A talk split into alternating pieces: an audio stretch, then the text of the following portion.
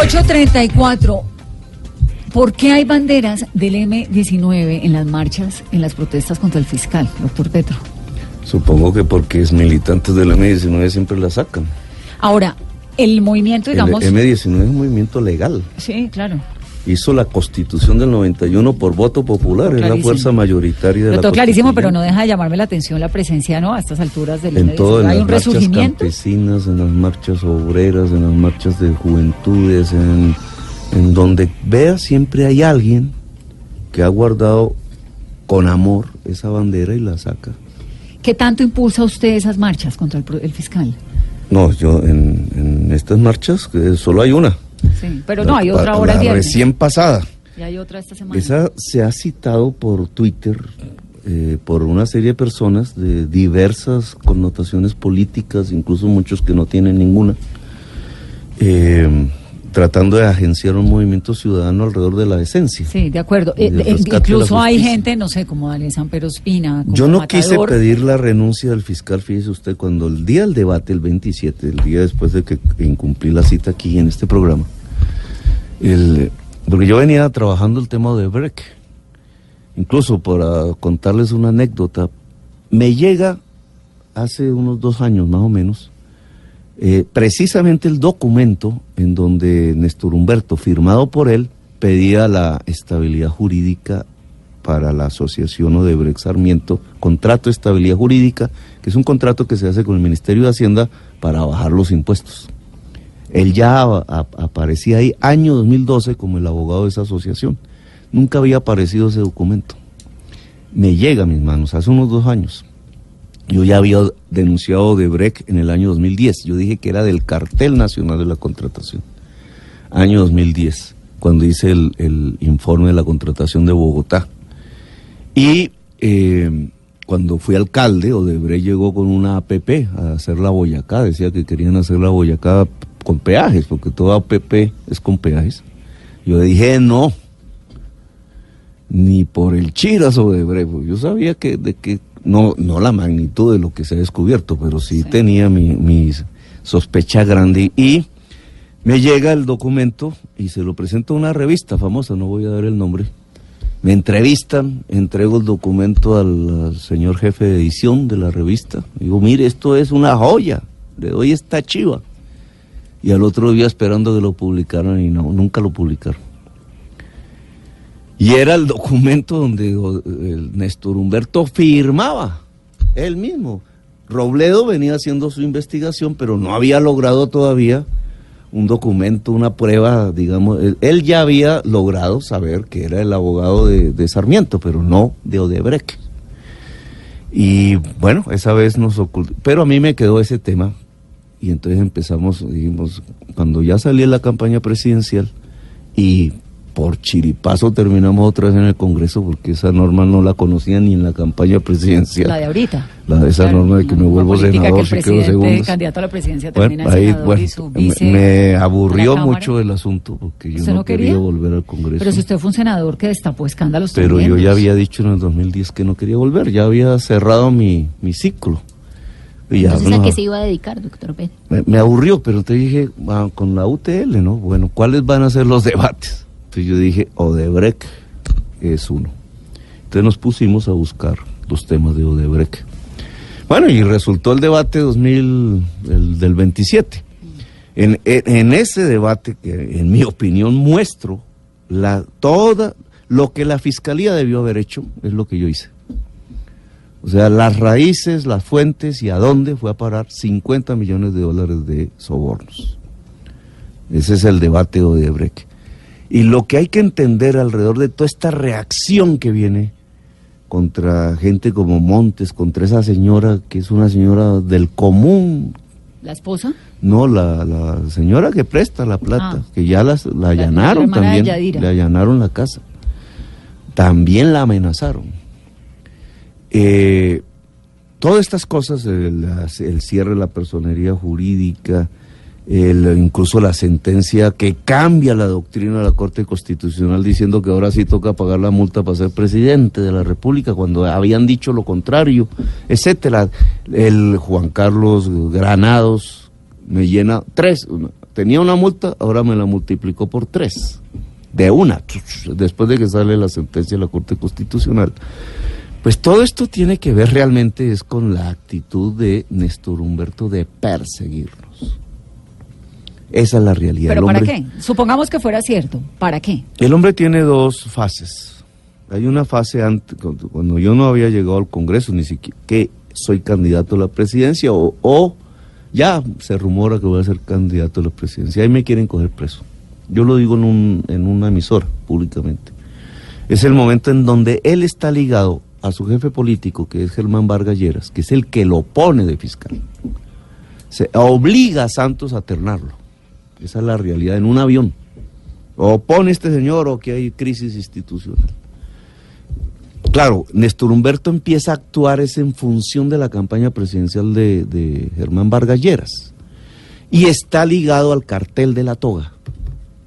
Entonces, por eso es que pone a Gustavo Moreno de, de fiscal anticorrupción y por eso hay una alianza entre el fiscal Gustavo Moreno y el señor Juan Carlos Granados, Contralor Distrital, para ver cómo se pone preso a Petro.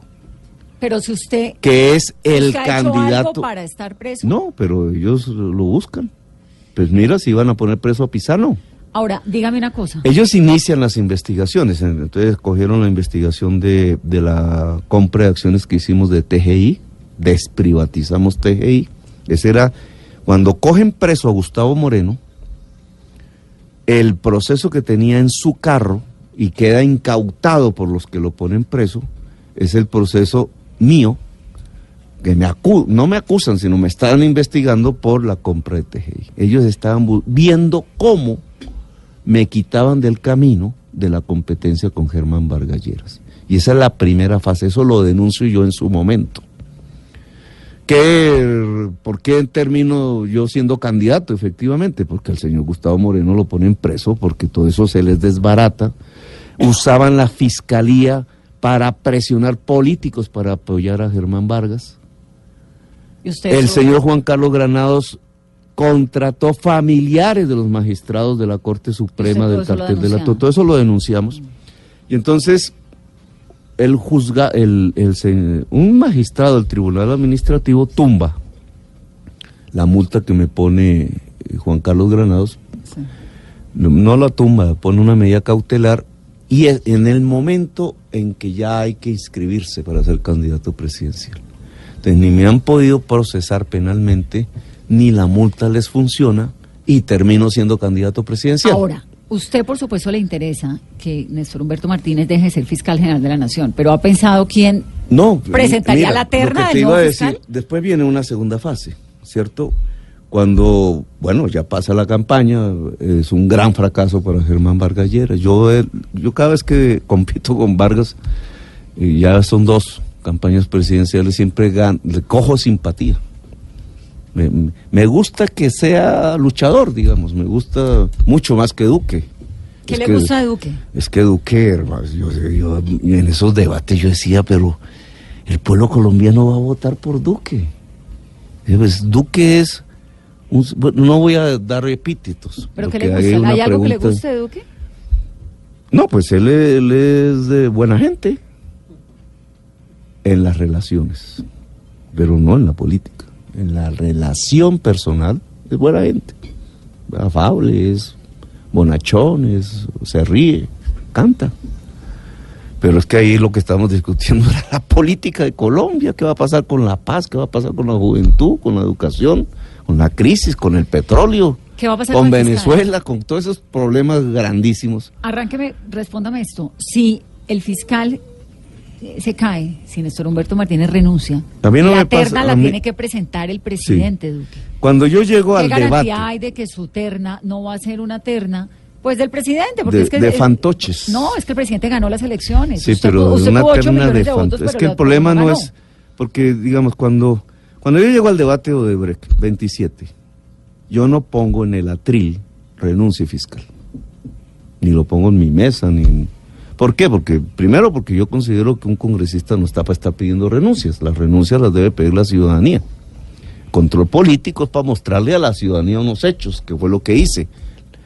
Lo que no hizo la fiscalía lo investigamos nosotros 50 millones de dólares de sobornos. ¿A quiénes van? A los jefes del Partido Liberal, a los jefes de Cambio Radical, a los jefes del Santismo y al Uribismo, no al Uribismo, al Uribato, a los cuatro candidatos presidenciales del señor Álvaro Uribe Vélez. Toda la sección de transporte del gobierno de Álvaro Uribe Vélez fue sobornada.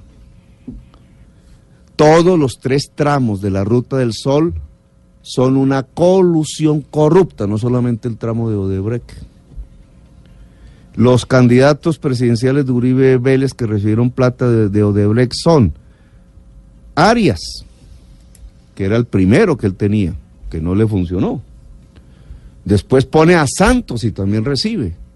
Después pone a Zuluaga contra Santos y también recibe plata. A mí me parece muy delicado. Y en la reunión con, de Zuluaga con el señor este allá en Brasil está Duque, que es su cuarto candidato presidencial. Todos los candidatos presidenciales del señor Álvaro Uribe Vélez hasta, han estado ligados a Odebrecht. Pero claro que... un segundo, ahí sí salgo a defender algo ni en la época de Arias, ni de Santos, ni de Zuluaga, ni en la de Duque, reunirse con Odebrecht era un delito. Pues Porque es que en esa época era la multinacional constructora más importante que había en América Latina. Con todo el respeto, si Odebrecht llega a mi oficina siendo alcalde, yo en 2012. Pero en esa época Odebrecht era, pucha, la joya de la corona de la construcción en América Latina. Yo digo, no como les dijimos. ¿Y saben por qué? Respóndame la pregunta Porque nosotros ya en el año 2010 habíamos dicho que Odebrecht era corrupta y hacía parte del cartel nacional de la corrupción. Pero usted no, la justicia, el FBI. Y la fiscalía tenía que investigar eso. Pero hubieran podido la fiscalía colombiana, y no la de Néstor Humberto, de esa época, 2010, hubieran podido simplemente con el señor Emilio Tapia preso, con el señor Los Nule presos, con los, bueno, otros tenían todos los instrumentos para evidenciar que Odebrecht y Solarte habían pagado sobornos por el túnel. Pero le voy a llevar la contraria porque en esa época Odebrecht era Odebrecht. O sea, Marcelo Odebrecht era un señor pues que parecía prestigiosísimo. Pero para Una gran constructora. Claro, para usted no. Puede que para Uribe Petro no fuera prestigioso y Odebrecht sí, y por eso se Digamos, en esa época no había una investigación contra Odebrecht. Pero respóndame lo del fiscal. Pero debió Si Néstor Humberto Martínez cae, supongamos, la terna no viene de Duque. Tú sabes que en el año 2009, Sabas Pretel, que era en el gobierno de Uribe, que había sido ministro del Interior y que estaba de embajador en Roma, año 2009, antes de mi denuncia, recibió una queja de un empresario italiano muy famoso que se llama Carlos Toto, a través de su abogado, donde le afirmaba que el proceso licitatorio de la Ruta del Sol estaba bajo corrupción, los tres tramos. Y que esa declaración que recibió Sabas, él la confesó ante Ordóñez, siendo procurador, y el tipo engavetó la investigación. No, no es, no es cierto que no se supiera que Odebrecht era corrupto. Pero no, lo que pasa es que, no, había un episodio los fiscales no quisieron investigar a Odebrecht. Tal vez es cierto, porque por cuenta del FBI fue que nos dimos cuenta de todo, digamos, eso sale más por Estados Unidos, por, por Colombia. Bueno, ¿me va a contestar la pregunta? Bueno, cuando yo llego al debate de Odebrecht no pongo renuncia al fiscal. ¿Por qué? Porque mi propuesta era el fiscal Adoco. Ya hay un fiscal ad hoc. No, hay un fiscal ad hoc de mentiras. ¿Por qué de mentiras? Primero porque el fiscal ad hoc, que era una, claro, yo lo que había propuesto era que la Corte Suprema asumiera, no que Duque presentara una terna, asumiera su responsabilidad por el nombramiento que hizo de, de Néstor Humberto y ella misma nombrara un fiscal ad hoc capaz. Cuando hablo de capacidad significa talante personal para adelantar una investigación de esas, que no solamente son pero es que el fiscal no lo terna la Corte, el fiscal lo terna el presidente. No porque cuando porque ya la Corte Suprema, esa es una tesis jurídica. Claro, pero digamos, cuando la Corte Suprema, cuando la Corte Suprema ya ha escogido fiscal, porque esa es la competencia de la Corte, de Eterna que le presentó Santos, que es Néstor Humberto. Aquí se trata de reemplazar unas funciones de ese fiscal, que no las puede llevar adelante porque tiene un conflicto de interés, que es el fiscal ad hoc. No es cambiar el fiscal, que sí implicaría una, una terna de Duque en este caso. No, es unas funciones del actual fiscal. La Corte Suprema sí podía haber nombrado el fiscal ad hoc sin terna de Duque. Y además, garantizar la transparencia del proceso. Y además, la integralidad del proceso en manos de ese fiscal ad hoc, que es lo que tenemos hoy. Que Duque, en su propio talante, y estábamos hablando un poco de eso, el talante de Duque, ves la oportunidad de darle un puesto político a un amigo. Eso es lo que vio. Es el presidente, ¿no? No vio, el, no vio el problema que se venía, no vio el problema de Odebrecht, no le interesó la verdad. Habrá que preguntarle por qué no le interesa la verdad. No vio la importancia que tenía el hecho de que se pudiera poner un fiscal ad hoc, sino que hizo una terna para sus amigos políticos. Hizo una terna de presidente, es que él fue el que ganó. Hizo una terna de politiquero, con todo el respeto. Bueno, no de presidente. Si hubiera sido presidente, asume la responsabilidad de hacer una terna de lujo. ¿Y cuál hubiese sido una terna de lujo ah, para usted? Por ejemplo, el señor eh, que no quisieron elegir fiscal, Yesit Reyes, por poner un nombre. Por ejemplo, el señor Velázquez de Guatemala. Pues no es de Guatemala él, sino que está en Guatemala. Serían garantes habrían muchas personas de ese, de ese calibre. Digamos. Por eso, y ahora en caso tal de que lo que Néstor Humberto no prospere. No, ahora. La terna. Duque lo que hizo fue una burla lamentablemente, desgraciadamente. La Corte cayó en esa trampa, en mi opinión. Nadie tiene hoy credibilidad sobre esa investigación y menos sobre Néstor Humberto Martínez. Ahora, esa oportunidad ya se perdió. Néstor Humberto se creyó que iba a salir avante porque ya le, echó groserías a Robledo en el debate y porque sabía que estaba el videíto contra mí y que eso iba, que los medios iban a usar ese videíto para tapar las incidencias del debate.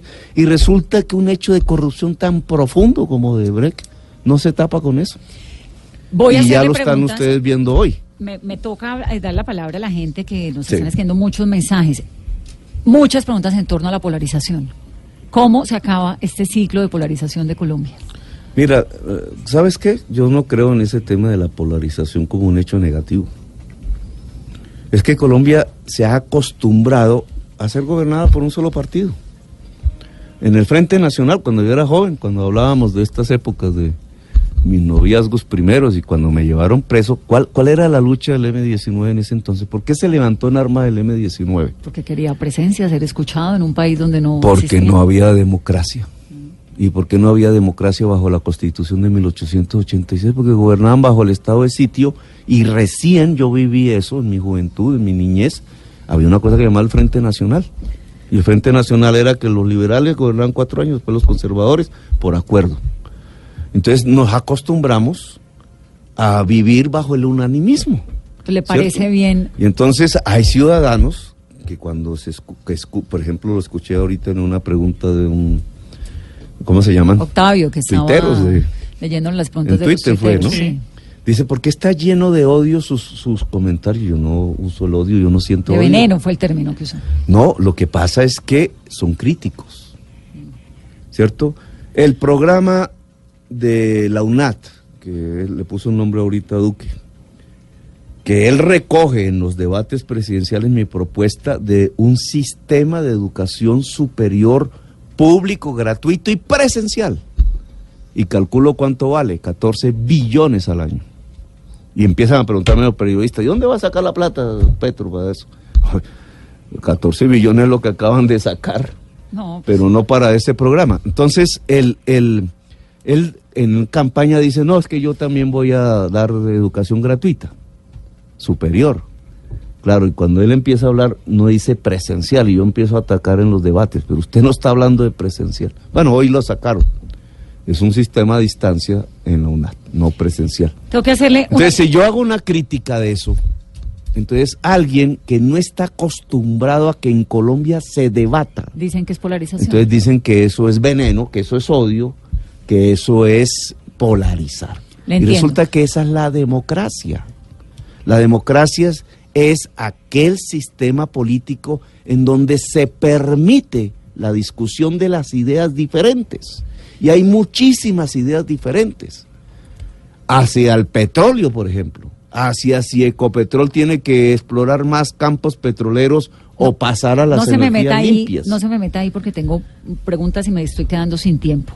¿Usted estaría dispuesto en la candidatura a la presidencia, por ejemplo, del 2022, a apoyar a alguien más que no fuera usted y que... Es que eso lo sabe. Mira, cuando ahorita, 2018, desde que entré a ser candidato a la consulta, dijimos, ni siquiera a la, a la- dijimos consulta. Invitamos a Fajardo, invitamos al señor Néstor Humberto, invitamos a Claudia, estaba en ese momento, eh, a la consulta. En las encuestas en ese momento daban, le daban mejor a Sergio Fajardo que a mí. Es decir, él hubiera podido ganar la consulta, a lo mejor sería ¿Usted lo hubiera presidente. apoyado? Claro. Alcaldía, Caro. Todas las veces, en la primera vuelta volvimos a decirlo. Ya cuando ya ganó la primera vuelta, que ya, ahí no, ya no hay más opción, de todas maneras abrimos el escenario para que hubiera una gran confluencia democrática. Hoy estamos luchando, yo no voy a apoyar ningún candidato a gobernación o alcalde que no salga de un proceso de consulta popular de las diferentes fuerzas democráticas. Usted propone una consulta donde se metan todos los candidatos, eh, Jorge Rojas, la Pues doctora Claudia López, se propone. sí, el caso de Bogotá, ¿esa es su propuesta? Esa es mi ¿Y a propuesta, pero en todo ahí? el país, no solamente en Bogotá. ¿En Bogotá quién metería? No, pues ahí debe entrar pues a lo que yo sé por medios, ¿no? Navarro, Claudia López, eh, Jorge Rojas, Holman Morris, eh, Luis Ernesto Gómez, que viene del Partido Liberal. Y ahí entra, ¿cabría alguien, por ejemplo, como Carlos Fernando Galán? Yo siempre he sido amigo de él. Por yo no entiendo el devaneo que sufrió apoyando a Peñalosa, la verdad. Porque los el programa que defendió ¿Lo Galán... recibiría en esa consulta? Galán estuvo compitiendo conmigo a la alcaldía de Bogotá. Y el programa que defendió Galán ahí, cuando yo gané la alcaldía, era, él, él- defendía el tranvía a la séptima. Él fue el que propuso el tranvía a la séptima. Yo no había pensado en ¿Lo el tranvía recibe en esa consulta? Pues verá, él depende. Si se sale de cambio radical, porque Pero él ya no es de cambio radical, está No, esperando no, no, del- ya no está en cambio. el- yo sí. sé que ellos están esperando el tema del, Del nuevo nuevo liberalismo. y ¿Usted eso. cree Yo- que el nuevo liberalismo debería recibir su personería jurídica? Yo creo que el nuevo, si lo que llamamos hoy nuevo liberalismo, debería estar en la confluencia democrática.